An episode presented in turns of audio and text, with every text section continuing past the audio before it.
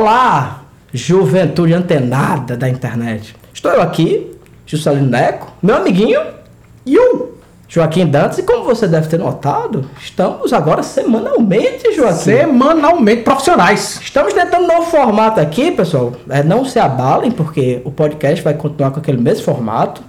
Co- A gente vai fazer as mesmas duplas e analisar os filmes, mas a gente pensou que, de repente, por acaso, poderia ser interessante a gente falar do que a gente tem consumido, né, Joaquim? Uma pequena curadoria, né, do que a gente consome ao longo do ano. Exato. Então a gente vai tentar indicar aqui para vocês, né? Ou pelo menos falar sobre o que temos consumido de filme, série, quadrinho, livro teórico. Pode tudo, menos música. Música não pode. Música, tudo tem limite. né? Se você está interessado em música, vá para outro podcast, certo? Então, Joaquim, você pode falar para os ouvintes aí sua primeira indicação? Posso sim, cara. Eu assisti recentemente a série de 2023. Eu não sei se é uma minissérie, porque eu não sei se vai ter uma continuidade. O fim da, da série dá a indicar que pode ser que tenha uma continuação. Mas é a série nova do Nicholas Winding Refn, né? O cara do Drive e Only God Forgives, que é a série que se chama Copenhagen Cowboy. Que Nada com o mal. nome desse você pensa que é o quê? É uma série sobre um Uber que anda de cavalo e entrega o chocolate da Copenhagen, mas não é. Não é. Copenhagen Cowboy faz pro Hefne uma coisa que ele tinha abandonado, ah, a- até onde eu percebo deliberadamente, desde Drive. Porque quando tu pensa assim, cara, Drive, pra muita gente é o primeiro filme do Hefne, mas na verdade é o filme em que ele se tornou popular. Ele tem filmes anteriores. Muitos filmes anteriores, inclusive. Bronson, por exemplo, que é, que é, que é Gosta filme. baita filme foda. É, é- é- tem aquele Valhalla, Hum, Que Val- também- Val- Valhalla Rising, né? exatamente, que é Sei muito é. foda. Mas o Drive é o filme que ele fez que ele conseguiu tocar no público mesmo, assim. Faltava ali um galã.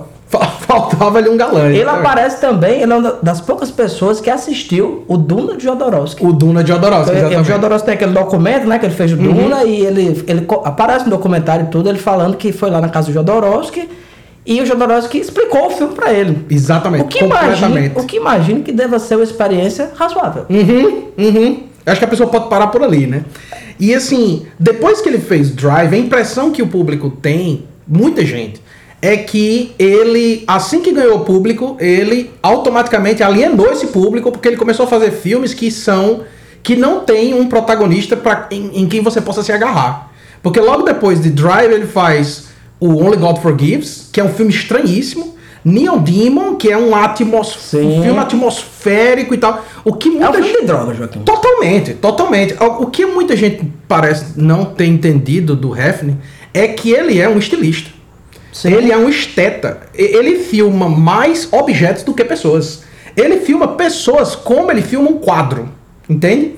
Ele é um Dra- esteta. Drive é um filme sobre um relógio, um carro e um martelo. É, exatamente. É isso, pô. exatamente. As pessoas ali eh, são é, usadas Isso. pelos objetos. Só que a questão é que em Drive você tem um, um ator e uma história que tem um elemento emocional com o qual você se conecta.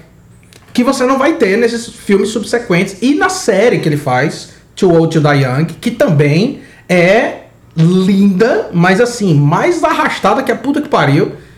O Hefner, ele parece, pra maioria do público, parece ser um cara que, tipo, Olha, alienou Joaquim, tá com pressa? público. Tá com pressa? Nenhuma. Vai assistir Vingadores, pô. Exatamente. Esse argumento, rapaz, que o filme é lento, eu acho um absurdo. Também acho. Também Um acho. absurdo. É igual a pessoa que critica uma coisa dizendo assim, poderia ser melhor. Claro que poderia, pô. Sempre poderia. Poderia, pô, sei lá. Poderia. Você vê, você vê uma história em quadrinhos, sei lá, poderia ter sido escrito por Shakespeare e desenhado por Carvalho. É, o que eu ia falar, foi o Carpenter que dirigiu? Se não foi, poderia ter sido melhor. Poderia ter sido melhor. E se Carpenter tivesse dinheiro. pois é. E assim, ele foi fazendo um. desenvolvendo um estilo particular dele, de filmar, que é magnífico.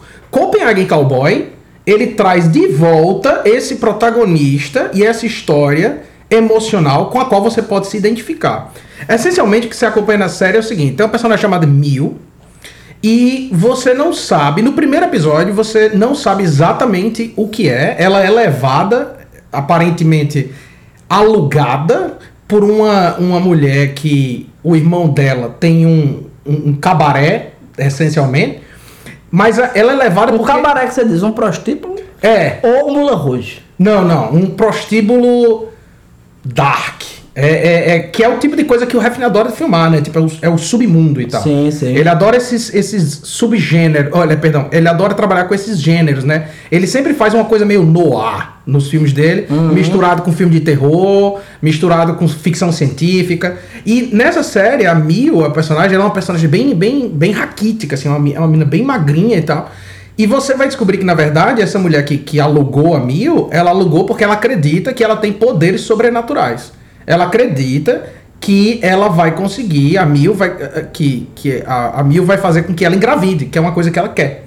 A série vai acompanhar essa menina, sendo que a história vai se desenvolvendo e, e vai se ampliando, e você vai entrando em ramos místicos. Tem tudo, cara, no filme. Tem a ideia de vampiro, tem a ideia de, de, de alienígena, Yakuza, Pô, sabe? É, eu, eu gostei da sequência. não- entende? Vampiro e acusa. Vampiro, alienígena, Yakuza, É o tráfico- de videogame. tráfico de droga e assim, mas tudo ao redor dessa personagem que você se identifica imediatamente. É uma série visualmente incrível, incrível, cara. Incrível mesmo. E que você se o Refn fez não Veja bem, eu não acho que ele está se comprometendo, ele não está comprometendo a visão dele para fazer uma série que é mais vendável, eu não acho que é isso. Eu acho que o Hefner é um artista que não compromete a visão dele por nada nesse mundo. Por nada nesse mundo. A questão é que nessa série, Copenhagen Cowboy, que pra mim é tão boa quanto a Too Old to Die Young, mas nessa série ela é mais palatável. Acessível. mesmo. Exatamente. Então eu acho que assim, para um público geral, você ouvinte aí que tá procurando assistir um, que gosta de série, que Você, tá querendo você que tá tentando fugir The Last of Us. da Mas- Casa do Dragão. Diga pra você, The Last of Us é massa, mas assim, você tá querendo assistir uma série que é feita por um artista. Pera, não, peraí, você tá defendendo Eu defendo, eu The. Last of Us aqui nesse podcast. você tá querendo ser desvinculado. o pior é Jamais. que eu tô brincando, não assisti não. É muito boa, é muito boa. Mas assim, o Hefner é um artista, cara, que ele não cede por nada. E tem comprovado isso filme após filme, né?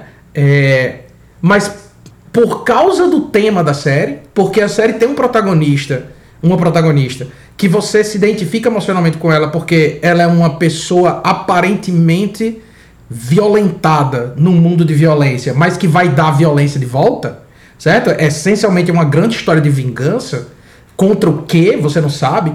O importante é se vingar. Você consegue se identificar com, com a personagem, você consegue se engajar mais facilmente. Então eu acho que pra quem tá querendo expandir o horizonte de, ah, eu quero ver uma série, mas eu quero ver uma série que tem um apelo artístico interessante, Copenhagen Cowboy 2023, tá na Netflix, excepcional. Tá na. Netflix? Tá na Netflix. É Olha. produzido pela Netflix, se eu não me engano. Olha aí, é, o bom que a gente gravou no final do ano passado, né? Uhum. Aliás, foi esse ano já. Mas simbolicamente, Aham. para discutir os filmes que a gente viu é, em 2022. E desde então, eu mesmo estou vendo as indicações. Até fazer um parênteses que acho que não sei se ficou no- numa lista sua ou do, do Rodrigo? do Rodrigo, ou se alguém apenas comentou Barbarian. Foi, foi na minha lista. Filme sensacional. É, não vou indicar porque já está indicado, né? É, juventude, eu não tenho, não consigo ver tanto filme quanto Joaquim, porque minha vida é um pouco mais complexa Uhum. e a experiência audiovisual exige que você pare. Sim. Mas eu consigo ler gibi, porque eu levo ele para qualquer canto e leio a qualquer momento. Então, o primeiro, a minha primeira indicação é uma novidade antiga, né? Planetary, do Warren Ellis e do Cassidy. É um gibi do começo dos anos 2000, né? É um momento em que a, a foi publicado pela Wildstorm, né? E atualmente é um selo da DC. E basicamente era um conceito que eles estavam trabalhando na época, né? Que o Warren Ellis desenvolveu bastante. O Wa- o Warren Ellis, para quem não conhece, é o Alan Moore mais pop, né? Uhum. Que é o, o Alan Moore tem uma coisa, Joaquim, você já notou? Já, já leu alguma coisa do, do Alan Moore? Já, sim. Já leu do Inferno? Do Inferno, a melhor tese de doutorado que eu já li na minha vida. Pronto. Eu adoro o amor. Mas eu já tenho um emprego. É, tem, tem, tem isso, né? Aham. Você, vai, você vai ler uma obra do Alan Moore, cara, é outro emprego que você arranja. Sim. Eu tô, eu tô aqui com três volumes da Liga Extraordinária faz uns dois anos pra ler. Que, enfim, é uma. novamente, o Alan Moore entrega. Uhum. entrega. A gente falou isso no nosso, nosso podcast oficial, né? Que o, o, o Carpenter entrega, o Alan Moore entrega, mas você precisa se dedicar Sim. muito mais. Então o Ellens é esse cara mais pop. Uhum. E no começo do- dos anos 2000, aliás, na virada né, para os anos 2000, eles criaram um conceito chamado os bebês do século, que é, no dia 1 de janeiro de 1900 nasceram bebês que têm a, a capacidades extraordinárias. Então, Del Torte foi feito em função disso aí, só que é um gibi de herói. E Planetário tem uma característica maravilhosa, que é um gibi de arqueologia. Uhum. Você tem pessoas que têm habilidades especiais, mas ele se afasta do que é o gibi de herói. É mais um, um quadrinho de ficção científica com pessoas que têm habilidades sobre-humanas. Então tem uma trama geral nessa história do planetário que é maravilhosa, sabe? Uma conspiração, etc. E ao mesmo tempo o planetário é o quê? É, são guias que o protagonista dessa trama, né? O Eli Snow, né? Que é um desses bebês do século, que ele tem a habilidade de congelar as coisas. né? Ele manipula essa... essa a, a vibração né, das partículas e congela. Tem uma cena maravilhosa, diga-se de passagem, que ele vai invadir lá um negócio e o cara tá mijando. Uhum. E ele congela a urina dentro da uretra do cara. Caralho. E ele fala assim, não se mexa. Me diga tal coisa assim, assim, não vou dar spoiler. Uhum. E o cara diz, não, tô quieto. Funciona muito bem. A pessoa sabe usar seus poderes. Aham. Então ele é um desses bebês do século e a função dele é fazer esses guias planetary, que são guias de coisas estranhas que acontecem no mundo. Com esse pretexto, né, e com essa trama muito bacana mesmo, a, a trama em si, né, no sentido geral, é maravilhosa. É, o, o Warren Ellis vai fazendo episódios. né, Tem, tem, tem episódio Planetário que é basicamente o monstro da semana, Uhum. Arquivo X, né? Sim. A trama vai avançando de pouquinho em pouquinho, mas ele tem sempre essa trama. Ele vai fazendo uma revisão da cultura popular do século XX. Então você tem, sei lá, é, Monstro Gigante do Japão, você tem o, o cinema de Kung Fu dos anos 90 de Hong Kong, você tem é, os heróis Pulp, você tem os próprios super-heróis, você tem John Constantine do, do, do Hellblazer, você tem um- um- é realmente, ele revisita tudo isso, mas de uma forma extremamente inteligente. Então é um quadrinho antigo, né? começou a ser publicado na virada do, do século, mas o podcast fundamentalmente traz novidades antigas. Sempre, sempre. Recomendo a todos, Joaquim vai levar para casa. Semana que Exatamente. vem ele vai dizer se gostou. A recomendação tá sendo prática. Prática. Tô levando pra casa mesmo. Prática e mandatória. Joaquim, sua próxima indicação é o quê? Vamos lá. Pra fechar o, o, o episódio de hoje, é, da minha parte pelo menos, eu vou indicar três documentários que são, na verdade, um documentário dividido em três longas partes, diga de passagem, chamado In Search of Darkness. Maravilha, maravilha. Que é um maravilha. documentário. Agora, agora você brilhou. agora você brilhou, Joaquim. É um documentário pra. E digo mais: se você não viu esse documentário, ouvinte, você está errado. É, exatamente. Porque é o seguinte: essencialmente, são três partes de um longo documentário sobre os filmes de terror dos anos 80. Isso. Só dos anos 80, com entrevista com todo mundo que você imaginar, certo? Da, da, da Barbara Crampton a o John Carpenter, ao Não, quem tá Larry vivo. Cohen, todo mundo que tá vivo Tá vivo, entrevista tá nesse lá. negócio. E eles comentam infinitos filmes, vai um, vai por ano, 1980, 1981, e aí eles vão abrindo. São comentários. É, eu acho que assim, enquanto comentário profundo, nem é. É, na verdade, uma enorme curadoria dos filmes de terror dos anos 80, com temas sendo abordados. Então, assim, você vendo esses três documentários, que diga-se passagem, é um 2019, um 2020, 2022. Se eu não me engano, de 2019 tem 4 horas e meia, o de 2020 tem 4 horas e meia, e o de 2022 eles acharam que 4 horas e meia era demais, eles fizeram com 5 horas e 40. Porra. Então, assim, Mas passa voando. voado, Voando. voado. É igual aquele. Tá, eu já fazendo uma indicação aqui. tem tem um, um livro e um documentário. É Crystal Lake Memories. Uhum. Que é a mesma coisa, só que só sobre a franquia. Sexta-feira do- 13. Sexta-feira 13. Também é uma maravilhosa. E aí, assim, pra quem se interessa pelo assunto e pra quem tem curiosidade de conhecer a década do- do- do- dos anos 80 de filme terror, é a melhor curadoria que eu já vi na minha vida, certo? É interessantíssimo, é divertido, certo? E é vasto. Se você quer conhecer esse negócio, o caminho In Search of Darkness? Rapaz, eu assisti, acho que os dois primeiros, só esse último eu não vi ainda. Uhum. Eu, os ouvintes sabem disso, sou obcecado por filme de terror. Uhum. E dos anos 80, então. E eu vou dizer um negócio pra você, Joaquim. Você chegar e me falar de um filme que eu não conheço, dos anos 80, de terror, é difícil. Eu encontrei vários. Vários. É, Vários. Eu olhava assim e dizia, de onde surgiu isso? Exatamente. No- mas, novamente, é uma curadoria baseada no que foi produzido nos Estados Unidos, só que a gente viveu uma curadoria baseada no Silvio Santos. Não é isso. não Aham, é. aham. Então a gente conhece umas coisas. Vou, vou dar um exemplo que eu sempre gosto de falar. Brain Dead, né? O Fome Uhum. Animal. Fome Animal é um filme que todo mundo que viveu os anos 90, que gosta de terror, conhece. Sim. Você chega nos Estados Unidos, as pessoas não conhecem. Exatamente. É, é, sabe, é um filme menor do. do Peter e, Jackson. Rapaz, e pensar que o Peter Jackson já fez tantos filmes maravilhosos, mas ele tinha outro filme maravilhoso dentro dele, que é o filme dos Beatles. Exatamente. E finalmente ele conseguiu fazer um épico. Em três partes. Mais uma indicação. Mais uma indicação. Então, assim, o In Search of Darkness é isso, cara. Tipo, não é filme. Não só é filme que eu não vi, é filme que eu nunca nem ouvi o Falar. nome. Nunca E- nem exato. ouvi falar. Então, Exato. assim, vale demais. E um easter egg aí pra quem for assistir. E, e A- a- o- se, se- alguém não entendeu, é filme para um caralho. É, filme pra caralho. É, não, não, não é assim narrativo, nada assim, não. O cara chega, filme tal, filme tal, tal, tal, e vai, você fica assim, não, é sério? É. Quantos anos teve os anos 80? É, exatamente, exatamente, exatamente. Sabe? É muito. Os caras desencavam assim umas coisas. É. Ó, e também tem esse prazer de você revisitar coisa que você conhece muito bem. Sim. Sabe?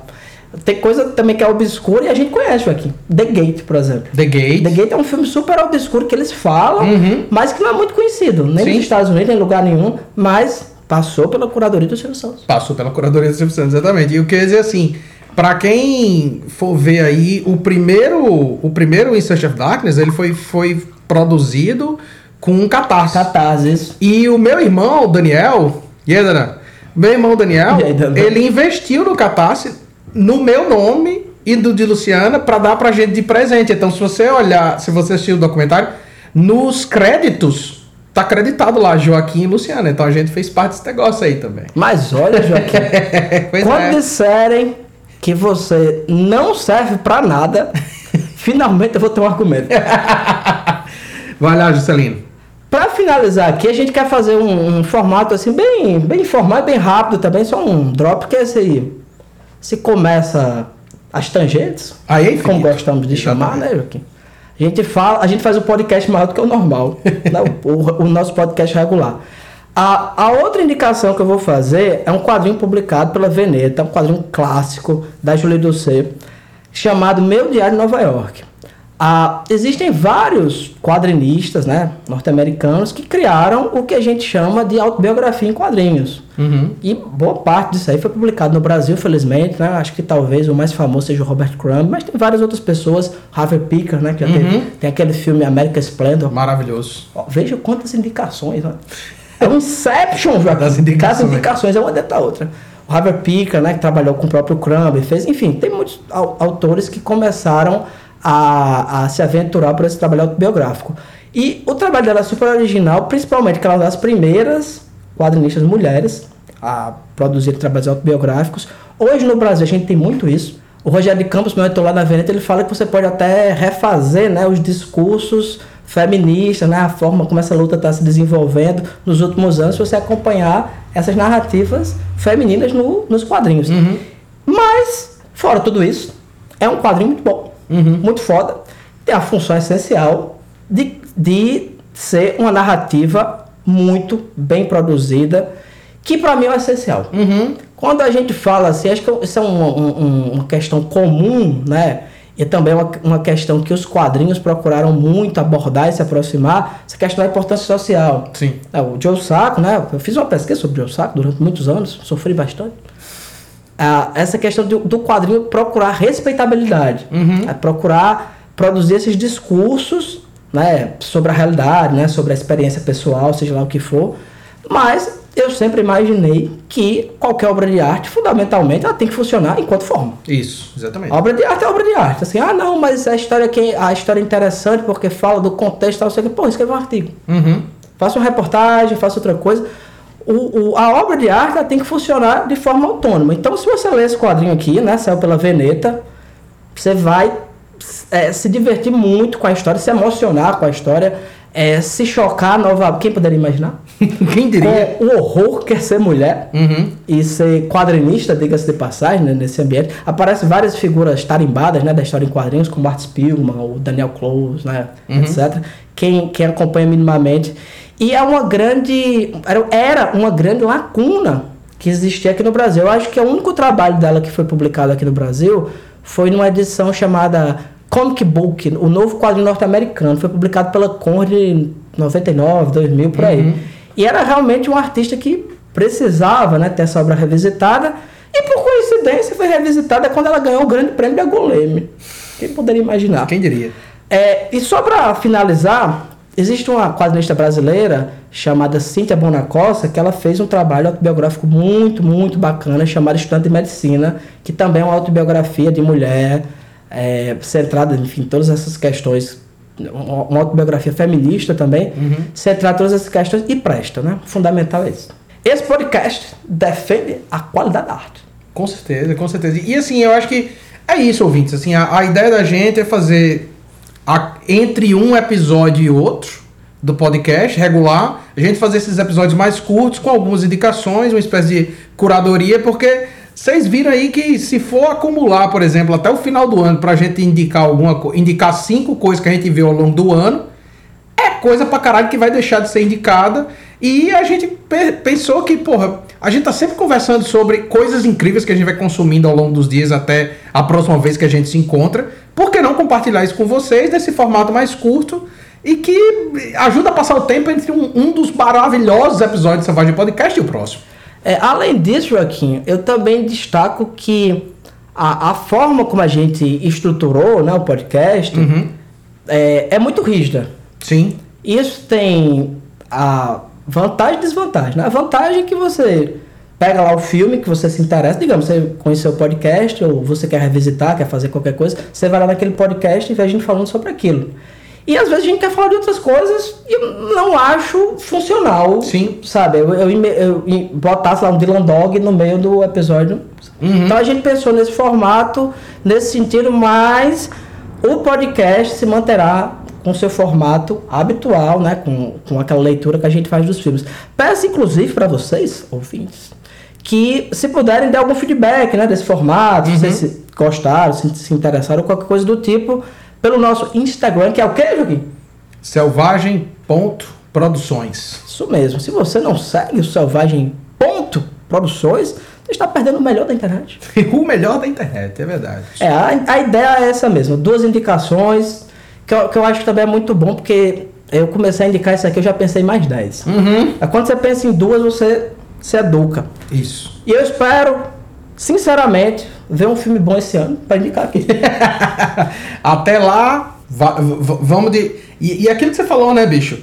Vale tudo, cara. Quadrinho, Menos música. livro teórico, romance. E performance.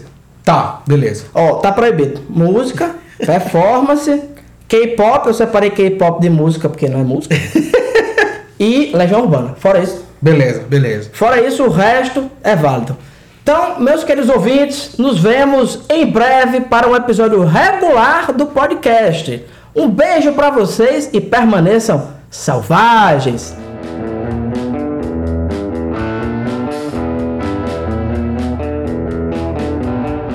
Selvagem Podcast é uma realização da Selvagem Produções. Edição de áudio por Joaquim Dantas. Música de abertura Supercharger por Raimundo Kowalski. Se você quiser entrar em contato com a gente, envie um e-mail para selvagemxproduções@gmail.com.